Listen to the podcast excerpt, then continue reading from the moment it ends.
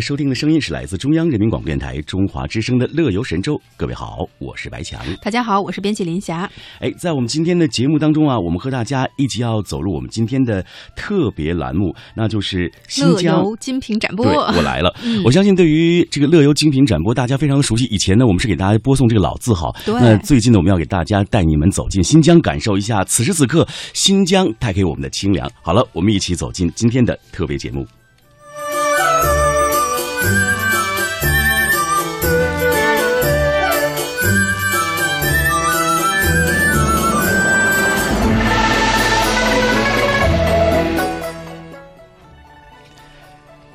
听众朋友，冬不拉是中亚地区的哈萨克族的传统弹拨乐器，在哈萨克斯坦啊以及中国新疆的哈萨克族当中尤其流行。这个琴杆啊，它是细长的，音箱呢有啊这个弧形和扁平两种，上面有八至十个品位，有两根丝弦或者是钢丝弦，可以奏出三至八度的和音。是的，所以在今天的乐游精品展播单元，我们就一起来收听《美丽新疆我来了之冬布拉》。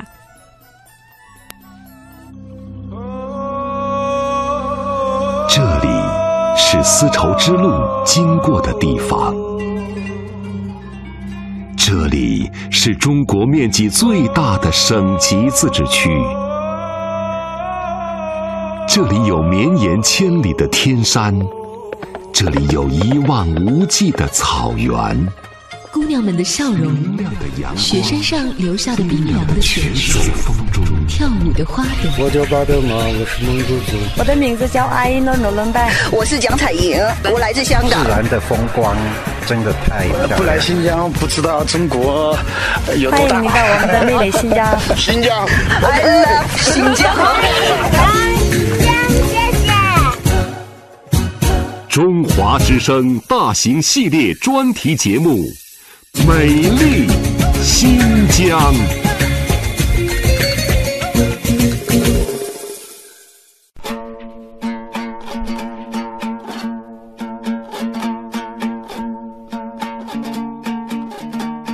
听众朋友，我们现在所听到的这首乐曲是哈萨克族的民族传统乐器冬不拉演奏的，它的名字叫做。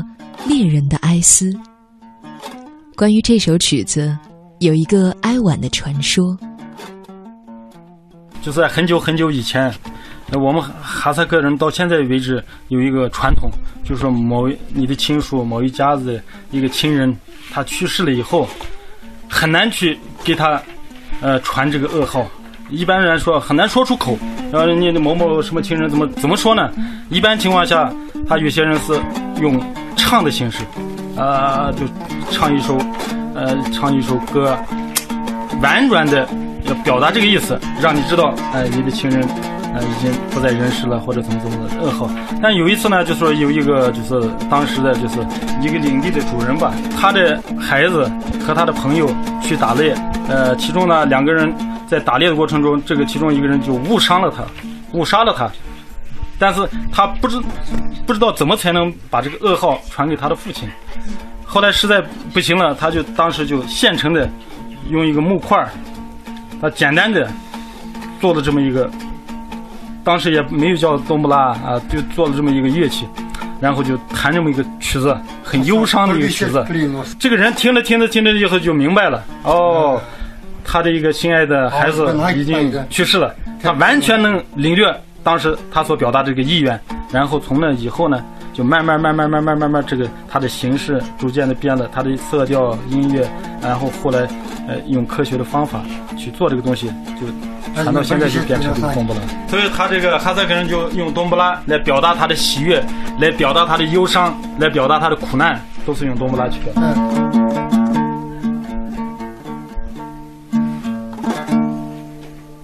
我们讲述这个传说的人是新疆伊犁特克斯县的宣传部长努尔加克，一个哈萨克男人。哈萨克人有一句谚语：“马和歌声是哈萨克人的两只翅膀。”哈萨克人唱歌最常用到的演奏乐器就是冬不拉。冬不拉的音量并不大，但是音色优美。它有一个长长的琴杆儿。音箱呢有条形的，也有扁平的，一般呢是松木或者是桦木做的。在音箱上有发音的小孔，有两根羊肠弦，这是哈萨克人的传统乐器。运用冬不拉不同的演奏技巧，能够形象地表现草原上淙淙的泉水、清脆的鸟鸣、欢腾的羊群和骏马疾行的蹄声。演唱的人既可以自弹自唱，也可以独奏或者乐器合奏，表现力非常丰富。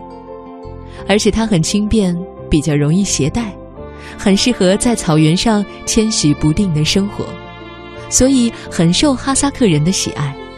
努尔加克说，哈萨克人的孩子从五岁开始就要学习弹冬不拉了。歌和马是哈萨克族的两只翅膀，没有冬不拉的歌，他不会唱歌。所以说，哈萨克族的男孩一般来说，女孩也是一样，但是男孩可能比他还优越一点。五岁开始，他必须说会学会骑马，会弹冬不拉。你到那个牧区去了，所有的男孩都都都会是这样。一般来说。他这个不会说是哎呀受什么哪到哪个地方去培训啊，或者找找个师傅。每一个家庭至少他至少有一把冬不拉，而每一个家庭，他至少都是就这种言传身教的，就是不知不觉在自己的家庭的这种氛围的熏陶当中，他自己自然而然的学学会冬不拉。我们很多这个弹冬不拉的，可能他不识谱，但是他会弹很多乐曲。因为他也是就这这种就是在很简单的这种不知不觉当中学会这个冬不拉。你现在我们这个城市的哈萨克族，现在也是呃受这种影响，不管他会不会弹冬不拉，每个家庭里面你你去，他都会把冬不拉挂到墙壁上。在努尔加克的带领下，我们走访了当地最有名的一位冬不拉的演奏家努伦拜苏莱曼。他是特克斯县文化馆的老馆长，创作了大量的哈萨克民族乐曲，在哈萨克人当中有着极高的知名度。他是从六岁开始受这个父亲的这个熏陶啊，他父亲也是一个。有名的音乐家，他当时弹冬不拉，吹这个哈萨克族那个笛子，他这些羊群呀、牛群呀，就跟着跟 跟着他走，啊，就陶醉在他的音乐当中。所以说他很小的时候就受这受这个的影响，很羡慕，呃，觉得这个很神奇，他就想学这个音乐，想弹冬不拉，就从那时候开始。到目前为止，他已经创作了五十多首，呃，就这种曲子，呃，这些曲子呢，全部已经收录在这个中央人民广播电台，他哈语频道来过好多次，还有我们新疆人民广播电台、呃，新疆电视台，呃，这样的一个金曲库当中，呃，很多人会弹懂不啦，但是他的这个弹奏的方法、弹奏的技巧，呃，还和很多人不同。所以，他有些时候他所创作的曲子是根据自己的弹奏的方法技巧去创作的。所以说，他这个曲子的难度，呃，就一般人，呃，不能随便就能弹的。走进老人家里，墙上挂着好几把形状、颜色各异的冬不拉。老人也给我们介绍了不同的冬不拉的种类。他给你展示的这两个冬不拉的形状不一样，它这是扁的。他那是鼓出来的。那个冬不拉呢？哈萨克族分分两种样式，有两个名人，你们可能听说过。哈萨克，呃，有个名人叫阿拜的，这个叫阿拜冬不拉。那个还有一个名人叫江布尔，江布尔冬不拉。它形状的独特，可能和它的这个当时的制作方法，当时的它这个呃对音色音调的考虑，和当时的这个可能他弹冬不拉的时候，他握冬不拉的时候的一些。呃，技巧有关，所以说他们设计的冬不拉都不一样。这两个冬不拉音色也不一样。除了这两种冬不拉之外啊，你你比如说，在我们这个民乐团里面，还有根据它的呃体格的大小，你比如说有些大的冬不拉，呃，还有它的音色的不同，还有分好好多好多种。有些呢，比如比如说，它一个这个民乐团里面，呃，其中有个。十个人或者二十个人一弹奏一般的冬不拉，它其中有一个大冬不拉，就是领头的这个冬不拉，它比较大。呃，还有一个就是根据他当时这乐队里面的所做的位置的不同，啊，它有中音的，有高音的，有低音的，分了好多。所以说，他制作冬不拉的这些人，他不会制作一种冬不拉，他会制作好几种不同形式的、不同场合的使用的这样子。当然，在这个一般的家庭当中，他可能有一个或者像他这种，你看有两三个懂不啦。嗯，你看那个小孩儿，他那种不拉。新疆自治区曾经出版发行了一套新疆艺人的音乐专辑，其中收录了努伦拜老人的二十五首乐曲。大概是因为受到父亲的熏陶，他创作的冬不拉乐曲《慈祥的父亲》流传非常广泛，不仅在新疆哈萨克族同胞当中，在中亚各国也有很高的知名度。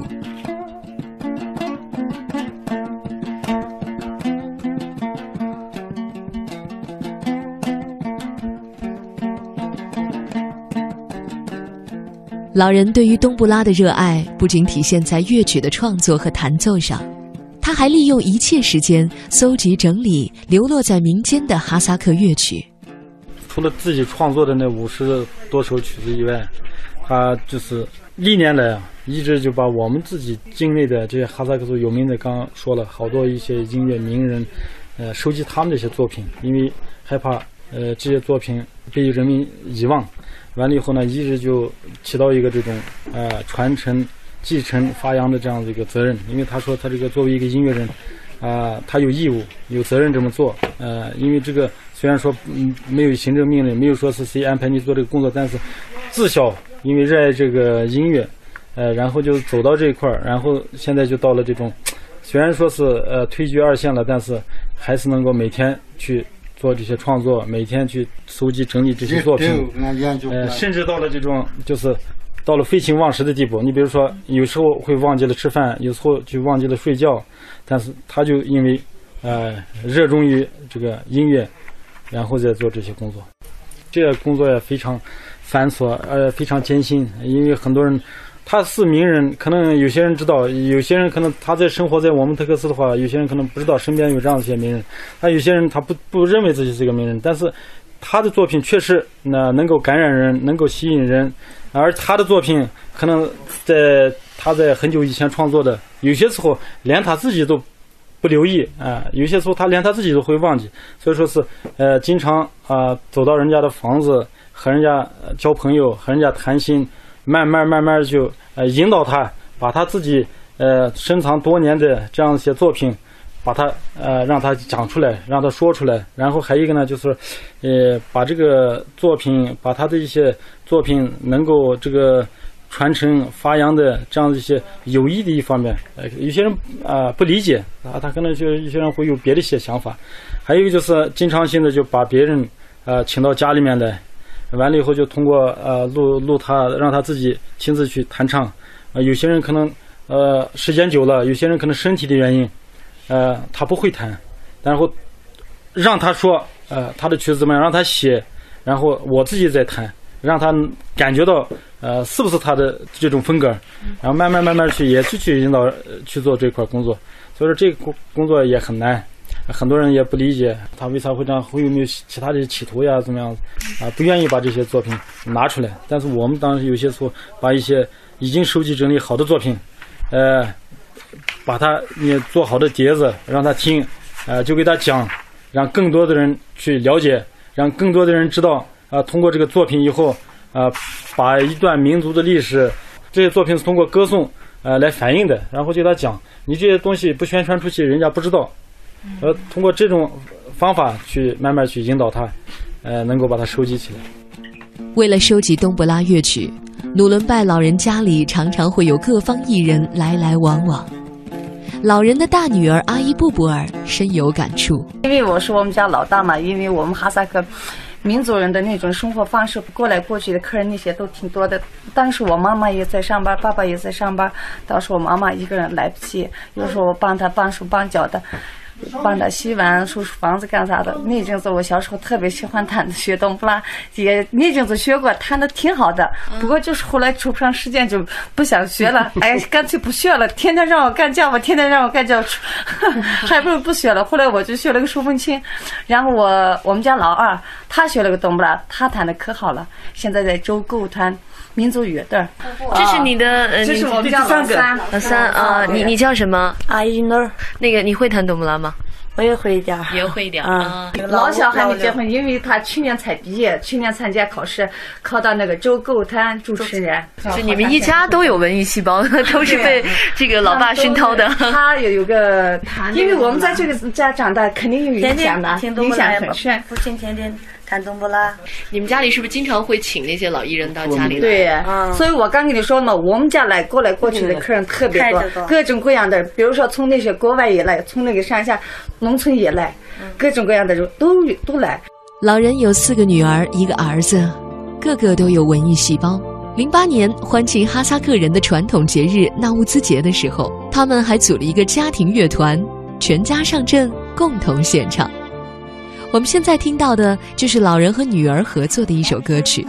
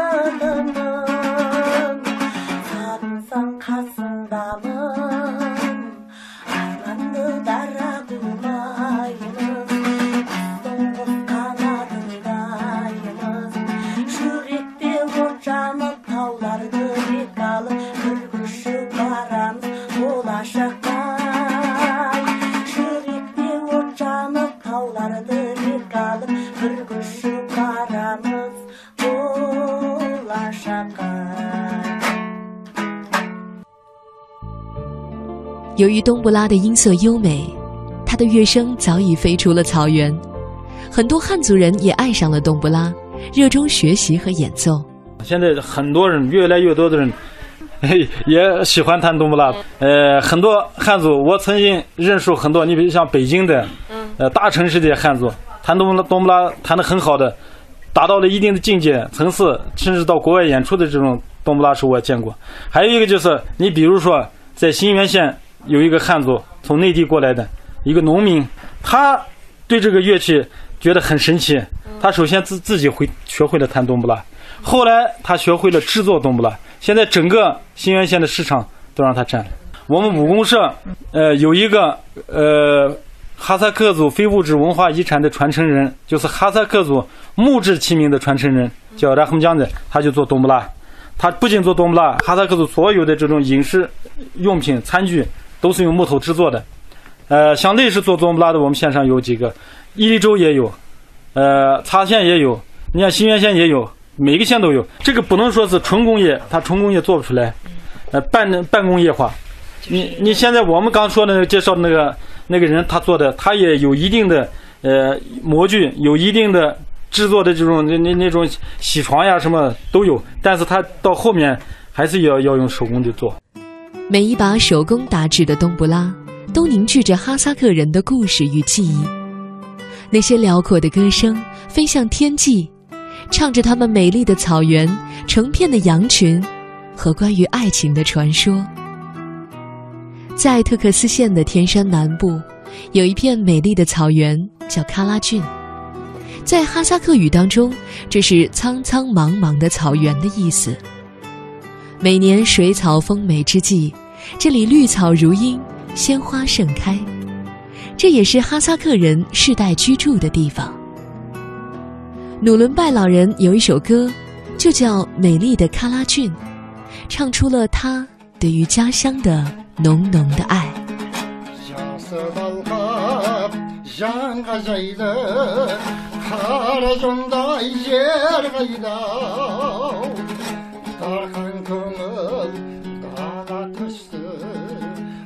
қазағымдай ел қайда ай қара жаным жаныма таныс болған малыма өріс болған қойның арыстың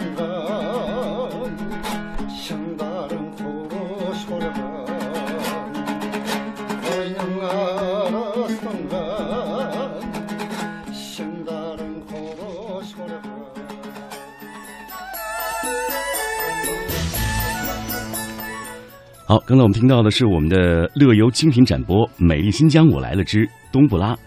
听众朋友，流传在民间的冬不拉乐曲啊，达到两百多首，其中以马为题材的乐曲是最多的，其次为描写狩猎生活、歌颂美丽山河和反响反映青年男女爱情生活的这些题材了。是的，然而随着城市化、工业化进程的加快，各种流行文化风靡风靡草原，也使得民族文化中的冬不拉艺术受到了猛烈的冲击。我国于二零零九年正式启动了哈萨克族非物质文化遗产东布拉艺术保护项目，也使得这种古老的音韵能够继。